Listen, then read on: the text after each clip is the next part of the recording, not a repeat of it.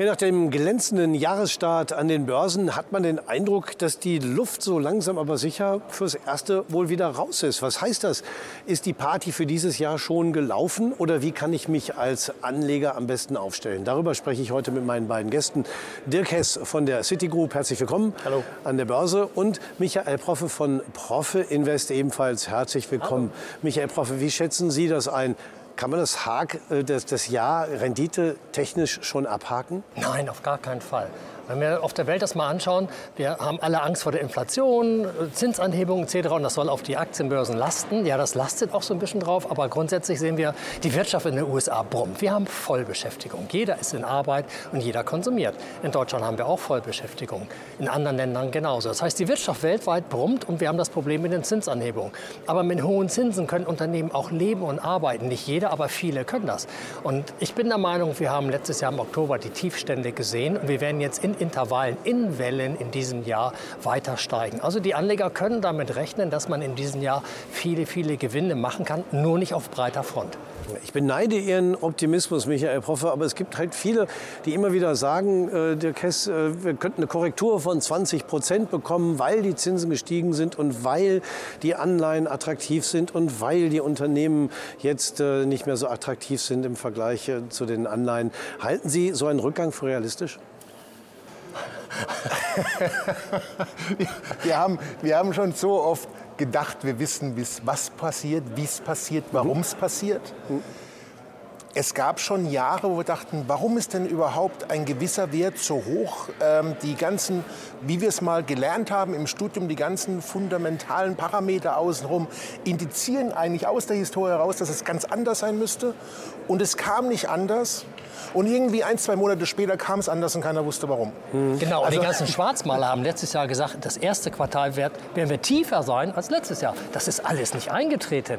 Das heißt, wer sich nur auf Schwarzmaler fokussiert, der verpasst eine ganze Menge. Mhm. Also das ist, das ist genau der Punkt würden wir eine 20% Korrektur, also wo sie herkommen soll, ich hatte es auch schon mal hier an der Stelle gesagt, der Markt drückt nach oben und wir sehen zumindest im deutschen Markt momentan. In den USA muss man ein bisschen unterscheiden, in welchem Segment wir uns bewegen. Im deutschen Markt ist es wirklich so, ähm, wir haben einen Wahnsinnsanstieg hinter uns.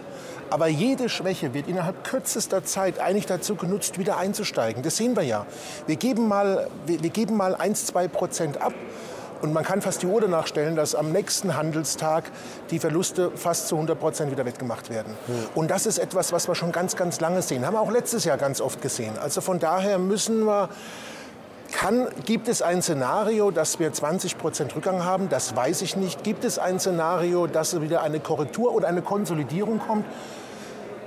Zinsen Inflation, Unternehmensgewinne, äh, länger anhaltende hohe Inflation, das würde das ja alles steigende, äh, steigende Renditen der Bundesanleihen beispielsweise, all das würde ja eigentlich dazu führen, aber wir sehen ja, dass es momentan nicht passiert. Von ja, daher der Welt geht es besser, als wie uns das tagtäglich suggestiert wird. Die ganzen Handelskettenprobleme, die gibt es einfach gar nicht mehr. Ein kleines Beispiel. Vom Jahr war das noch so ein Containerpreis, der lag der ist von 1.700 auf über 10.000 gestiegen. Jetzt sind wir schon wieder bei 2.000. Mhm. Das heißt, auch mit der Inflation werden wir das in absehbarer Zeit sehen, dass die dynamischer wieder zurückkommt. Und warum müssen wir uns eigentlich auf 2% einigen? Warum, wir können auch mit 3% leben. Mhm. Wenn, wenn alle in der Arbeit sind, ist das gar kein Problem. Mhm. Wobei wir ja gerade eher mit 7, 8% reden. Aber äh, Lieferkettenproduktion, äh, Problematik ist ein gutes Thema. Das haben wir diese Woche gesehen. Dass in China auf einmal alles ein bisschen besser aussieht und schon schwupp, zwar letzte Woche deutliche Korrektur im chinesischen Markt und ein großer, oder die Hälfte ist schon wieder weggemacht worden. An einem Tag, an einem Handelstag. Nur weil man auf einmal merkt, dass dieses Lieferkettenproduktion so stark nicht mehr ist. Hm. Also um Ihre Frage zu beantworten, Herr Ding, es kann alles passieren. Da muss man sich wappnen aber in die Schwäche, wie wir es momentan sehen, wird ganz gerne hineingekauft. Mhm. Ja, ja. Spüren Sie denn bei den Privatanlegern, äh, unabhängig von diesen ähm, etwas, äh, sag ich mal, distanzierten Betrachtungen, wie Michael Proffe sie auch hat gesagt, wir brauchen keine Angst haben, spüren Sie vielleicht trotzdem, äh, dass der ein oder andere Privatanleger doch unsicher wird? Nein, ähm, da haben wir schon eher so ein bisschen, äh, ich habe auch schon mal verhaltener Pessimismus gesagt. Ich würde jetzt verhaltener Optimismus sagen. Mhm. Man merkt einfach, dass die Stimmung besser wird. Man, man merkt, dass der Markt hat ja, wie gesagt, auch den vielen Optimisten recht gegeben. Also man versucht schon wieder in die Stärke hinein zu kaufen, aber natürlich viel verhaltener, als wir das genau vor einem Jahr gesehen haben. Also ich merke es auch bei unseren Kunden. Die Kunden sind nervös, sie merken, mhm. sie glauben daran, dass die, die Wirtschaft unglaublich stark ist. Sie kriegen das ja auch ständig überall mit in den Nachrichten. Es geht überall, sie merken es am eigenen Leibe. Äh, es ist alles nicht so schwarz, aber sie wissen nicht, wie die den Markt rein sollen.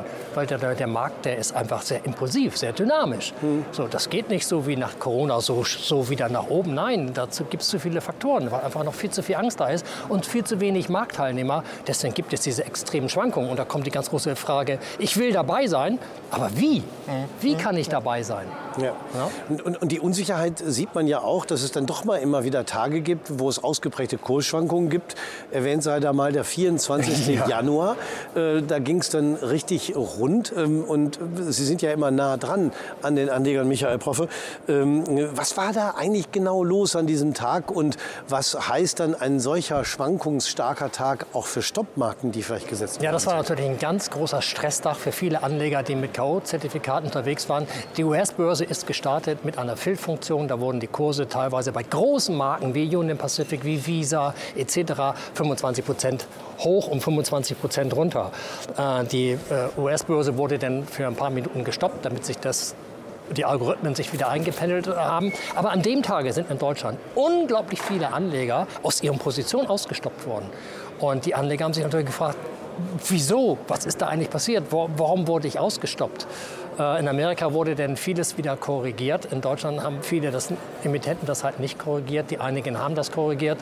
Äh, und dann fragen sie sich eigentlich, ich habe doch einen Stop gesetzt. Warum bin ich trotzdem rausgeflogen? Mhm. Ja, ähm, was macht da eigentlich Sinn, so ein Stop? Grundsätzlich machen Stops Sinn. Mhm. Aber wir leben in einer Zeit, äh, wo es unglaublich schwierig ist, mit Stops sicher zu arbeiten. Weil solche Tage, wie wir da am 24. erlebt haben, dass Rechner sich verrechnen, dass mhm. durch einfach Sachen was passieren kann und dass es zu einer temporären Ausführung kommt und wir in Deutschland aufgrund der Geschäftsmodelle Chaos verlieren, das wird immer wieder irgendwo passieren. Und dann kommt es halt darauf an, ob Emittenten da großzügig gegenüber ihren Kunden sind. Mhm. Äh, aber grundsätzlich, ja, wir leben in einer Zeit, die sehr dynamisch ist und da muss man mit Chaos vorsichtig umgehen. Sollte man im Zusammenhang mit diesem Beispiel, 24. Januar, nicht auch darüber nachdenken, äh, wie man Stopkurse behandelt, ganz grundsätzlich, damit so etwas vielleicht gar nicht erst vorkommen kann? Ich muss zum 24. noch was sagen. Wir hatten die Kursschwankungen, aber es war eine Fehlfunktion im System der NYSE, der, der New York Stock Exchange. Und diese Fehlfunktion dass die, der Auktionsmechanismus in der Eröffnungsphase, in der ersten Minute nicht richtig funktioniert hat, hat dazu geführt, dass jede Order, die reingespielt wurde, auch ausgeführt worden ist. Also Orders, die 20, 25 Prozent über dem Vortagesschluss und drunter waren. Mhm. Ähm, und das war natürlich absurd. Und was dann passiert ist, dass die NICE Folgendes gemacht hat. Sie meinten, ja, wir verstehen, dass wir diese Kurse, diese erratischen Kursschwankungen so nicht durchlassen können. Und wir akzeptieren nur Kurse, die innerhalb unserer normal gültigen Preisbänder, bevor ein Stopp kommt, mhm. äh, äh, zählen. Und das ist plus minus 5 Prozent.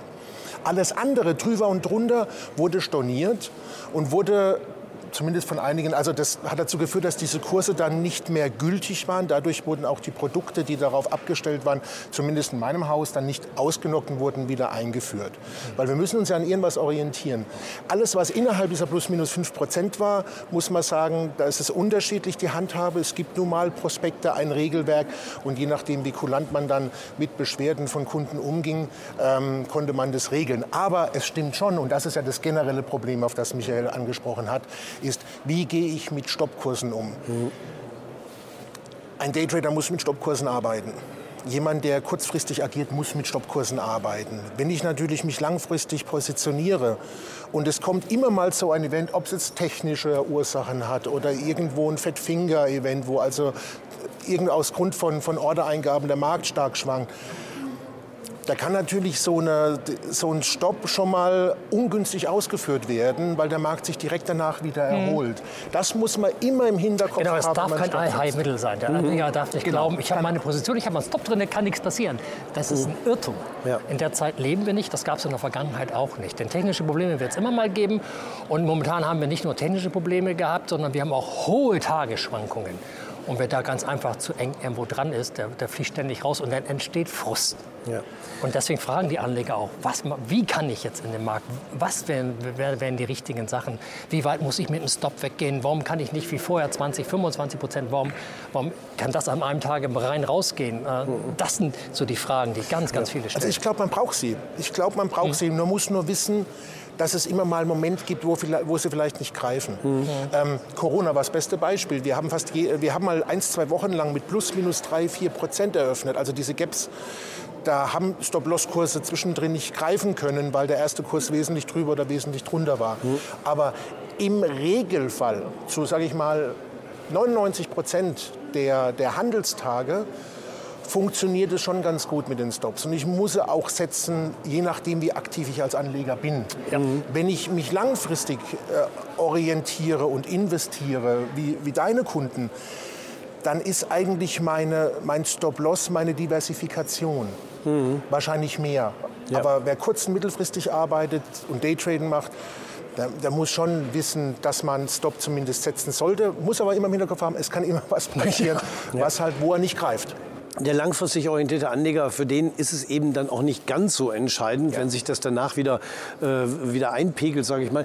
Äh, Sie, Michael Proffer, haben ja viele Kunden, die gerne auch auf langlaufende Optionsscheine setzen. Ähm, viele andere investieren direkt in Aktien. Aber wenn wir jetzt mal ähm, uns genau diese Alternative anschauen, was spricht denn für langlaufende Optionsscheine im Vergleich zu Aktien, wenn ich langfristig denke? Wenn ich langfristig denke, habe ich die Möglichkeit, einen wesentlich größeren Hebel auf die Aktie zu haben. Wenn ich jetzt heute bereit bin, zum Beispiel in eine Nvidia-Aktie zu, äh, äh, zu, investieren, die in der Korrektur richtig runtergekommen ist, äh, jetzt ungefähr noch 50 Prozent, glaube ich, vom Allzeithoch ent entfernt ist, die Berichtszahl aber von Nvidia weiß und äh, jetzt bereit bin, die Aktie zu kaufen, weil ich der Meinung bin, in den nächsten zwei Jahren macht die Aktie 30, 50 Prozent, dann kann ich mir auch sagen, ich kaufe einen Optionsschein am Geld mit einer Laufzeit von zwei Jahren. Wenn die Aktie 30 Prozent in der Zeit gemacht hat, in den nächsten zwei Jahren macht dieser Optionsschein 150 Prozent. Mhm. Und der ganz große Clou an der Geschichte ist, wenn man langfristig denkt, man kann mitunter auch kurzfristig wahnsinnig viele Gewinne machen. Ich habe das im November gezeigt. Da haben wir in Nvidia sind wir eingestiegen in einen langlaufenden Optionsschein zwei Jahre und haben diese erste Welle, die wir jetzt im Januar gesehen haben, da ist die Nvidia-Aktie hat ja die erste Welle nach oben gemacht. Diesen Optionsschein haben wir gerade die Woche verkauft mit 150 Prozent Gewinn. Mhm. Obwohl wir den Optionsschein auf zwei Jahre äh, gewählt haben. Das heißt, wer in Korrekturphasen unten bei solchen Werten zugreift, die fundamental stabil ist, sichert sich langfristig ab, aber kann kurzfristig große Gewinne machen. Mhm. Äh, wenn ich einen kürzerfristigen Optionsschein gekauft hätte, müsste ich die Hoffnung haben, dass so etwas passiert. Und da gehe ich ein hohes Risiko ein. Dieser Optionsschein, der auf zwei Jahre ausgelegt ist, da musste ich gar keine Angst vor haben, mhm. weil die Aktie wird sowieso steigen aufgrund der fundamentalen Daten. Und dann kann man auch, wenn man lang denkt, kurzfristig super Gewinne mitnehmen. Das ist eine spannende Geschichte. Aber das ist ja genau auch der Punkt, wenn man darüber nachdenkt, ich habe zwei Jahre Laufzeit im Optionsschein und kann während der zwei Jahre reagieren, habe ich keinen Handlungsdruck. Ja. Wenn ich ein halbes Jahr lang die Laufzeit gewählt hätte, habe ich Handlungsdruck. Da muss es die nächsten drei, vier Monate passieren. Und so habe ich den nicht, kann agieren zwischendrin, kann mich dann wieder neu positionieren. Und das Schöne ist, diesen Zeitwert, den ich ja am Anfang mitbezahle, also dadurch, den kriege ich ja anteilig zurück wenn ich nach einem mhm. halben oder nach eins, zwei, drei Monaten verkaufe. Da kriege ich ja für den Rest der Laufzeit nach wie vor, denn Zeit wird auch wieder gut geschrieben. Mhm. Von daher ist es schon, wenn ich diese, dieses System habe, ähm, ein gutes und man kann es ja vielleicht noch, weil der Hebel, der Hebel, den kann ich ja zweifach nutzen. Entweder ich sage, ich wollte 1000 Euro investieren in die Aktie, dann investiere ich 1000 Euro gehebelt mit einem höheren Risiko also.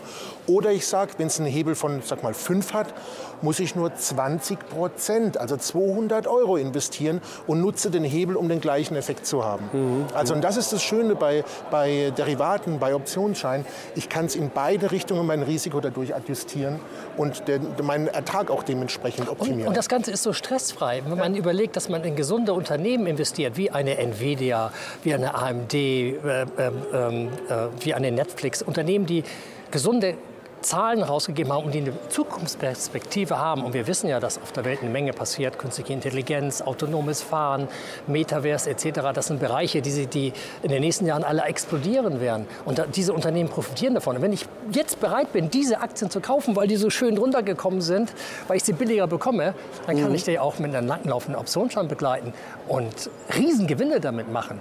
Im ersten Moment sagt jeder, oh, wir haben noch die Krise auf dieser Welt, wie macht man da Riesengewinne? Ja, wenn ich langfristig denke und das Unternehmen begleite, dann ist diese Möglichkeit da. Das heißt, alle, die an den Börsen in den letzten Jahren Geld verloren haben, haben in der ganzen Erholungsphase, die wir in den nächsten Jahren haben, auch die Chance, alles wiederzubekommen. Mhm. Das heißt aber, Nvidia haben sie verkauft, obwohl die noch weit unter ihrem Höchststand sind, aber weil sie natürlich auch schon Gewinn realisieren konnten. Wir haben diesen Optionsschein nach kurzer Zeit wieder verkauft, ja. kaufen jetzt an neu, mit neuer Basis, weil die neue Basis, die Aktie ist ja gestiegen, wir haben ja. den Gewinn mitgenommen genommen. Der hat, äh, wir sind ja jetzt weit im Geld mit diesen Optionsscheinen. Jetzt nehmen wir einen neuen Optionsschein, wieder zwei Jahre Laufzeit und nehmen die nächste Welle mit. Mhm, aber am Geld auch wieder. Am jetzt, Geld, ja. am Geld. Und äh, welche Basiswerte sehen Sie im Moment noch als aussichtsreich neben Nvidia an? Also der ganze, also was ja sehr viel Zukunft hat, ist der gesamte Chip-Bereich. Wir wissen ja alle, in dem ganzen Chip-Bereich, ob das eine AMD ist, ob das ein Texas Instrument ist, ob das auch eine Infineon etc. ist, alles, was in der Welt sich äh, neu gestalten muss, durch künstliche Intelligenz, autonomes Fahren etc., ohne Chip geht gar nichts. Mhm. Äh, das ist überall auf der Welt werden neue Fabriken gebaut etc. Äh, wer da langfristig investiert, mit Hebelprodukten, der ist da gut voran. Am Geld kaufen, die haben alle stark korrigiert und so ist das im ganzen Tech-Bereich, bei vielen Werten. Bei den ganz großen Playern, wäre ich etwas vorsichtiger, zum Beispiel bei einer, bei einer Google, zum, zum Beispiel, äh, beziehungsweise Alphabet. Äh, die haben ein Riesenproblem, die sind in ganz vielen großen Fonds etc. drin, da ist, da, da, da ist eine Substanz drin. Und wenn ich als Fondsunternehmer jetzt überlege, wo kann ich Geld verdienen, dann gehe ich eher in den relativ kleineren Werten, denn Nvidia ist zu Google wesentlich kleiner und da habe ich eine wesentlich höhere Dynamik drin. Denn welche Geschichte weiß ich denn zum Beispiel über Google? Ja, die Werbeeinnahmen laufen momentan nicht so sehr, weil alle sind so ein bisschen zurückhaltend. Und wo ist da die Fantasie? Ähm, deswegen die ganz großen Namen, da wäre ich so ein bisschen vorsichtig. Und alles, was in dem Bereich ähm, äh, moderne Technologie geht, auch was im äh, ähm, Qualcomm zum Beispiel, was im Funkstandard geht, das sich ja alles weiterentwickeln muss. Da ist eigentlich in nächster Zeit, den nächsten Jahren viel, viel Geld zu holen. Mhm. Und das lässt sich mit langlaufenden Optionsscheinen natürlich super begleiten. Ja, man muss natürlich schon dazu sagen, im Unterschied zu Direktinvestment in die Aktie, kaufe ich mit auch einem langlaufenden Optionsschein ein Instrument, wo, wenn es nicht läuft, ein Totalverlust möglich ist. Definitiv. Deswegen mache ich das immer so. Ich kaufe für einen Teil des Geldes die Aktie und für den anderen Teil den Optionsschein. Mhm. Das heißt, wenn da irgendwas, und dann kaufe ich nicht nur ein eine Aktie, sondern von verschiedenen Unternehmen. Wenn bei ein, zwei was nicht läuft, fangen das die anderen wieder auf. Mhm. Ich muss aber eines dazu sagen, das ist ganz wichtig. Ich, ich, es ist ein Totalverlust, ein Totalverlust, überhaupt kein Thema. Ja. Aber wenn ich beispielsweise, ich sage jetzt mal, die Aktie wäre bei 100 und ich kaufe einen Optionsschein mit Basis 100 und zahle dafür 105, wenn die Aktie am Ende der Laufzeit bei 100 oder darunter steht, habe ich diese 5 Euro verloren, die ich eingesetzt habe. Das ist der Totalverlust. Hätte ich die Aktie gekauft, hätte ich ja auch ab 100 drunter auch Verlust gemacht. Mhm, mhm, das darf man nicht vergessen. Also ich mache nur diesen Aufpreis, mache ich Verlust. Wenn die Aktie mehr oder weniger zwischen Aufpreis, den ich bezahle, und dem Basispreis liegt. Und darunter würde ich auch mit der Aktie in Verlust gehen. Mhm. Also das muss ich einkalkulieren. Die Prämie, die ich zahle, ist mein Totalverlustrisiko. Also äh, ganz unentspannt kann man nie sein, sage ich mal, weil die Märkte, es geht um Geld. Die, die, Märkte laufen auch mal gegen mich, obwohl mhm. die Aktie gut ist oder die Firma gut ist. Man muss es halt nur muss wissen. es immer wissen. Ähm, aber wenn es so einfach wäre, ne? und von daher, ja. es ist, man muss es definitiv mit wissen, äh, das ist mein Totalverlustrisiko, das trage ich und ich habe einen Hebel einfach in den Papieren drin. Ja, wenn ich jetzt kurzfristiger investieren wollte, welche Möglichkeiten habe ich da und welche Risiken gibt es in dem Zusammenhang? Das ist genau das Gleiche. Entweder nehme ich die Optionsscheine oder ich nehme die Turbos. Das, der, der, Privatanleger, der selbst entscheidet, nimmt lieber ein Knockout als ein Turbo-Produkt, mhm. weil er es einfacher einschätzen kann, weil der Parameter Volatilität in der Preisgestaltung außen vor ist. Aber ansonsten die gleiche Systematik. Was ich wissen muss, dass ich ein Emittentenrisiko habe. Neben dem Hebel, nämlich muss ich genau gucken, wie ist die Bonität des Emittenten, wie schätze ich ihn ein, dass er am Ende der Laufzeit auch seiner Zahlungsverpflichtung nachkommen kann. Das Kurzfristige ist natürlich ebenso spannend wie das Langfristige. Der gravierende Unterschied ist einfach dabei, wenn ich kurzfristiger unterwegs bin, brauche ich Zeit, die ich investieren muss, um das zu betreuen und zu beobachten. Mhm. Und das können nur die, die wirklich aktiv an der Börse sind. Für die ist es ein spannendes Werkzeug, wunderbar toll.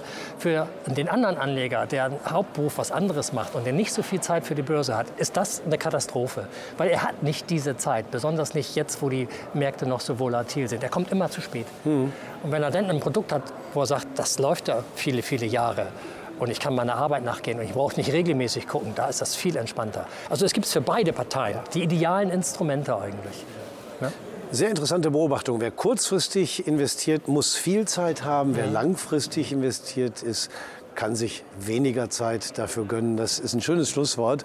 Äh, Michael Proffe, vielen Dank für den Blick auf Ihre Investments, Dirk Hess für Ihren Blick auf die Märkte und meine Damen und Herren, vielen Dank fürs Zuschauen.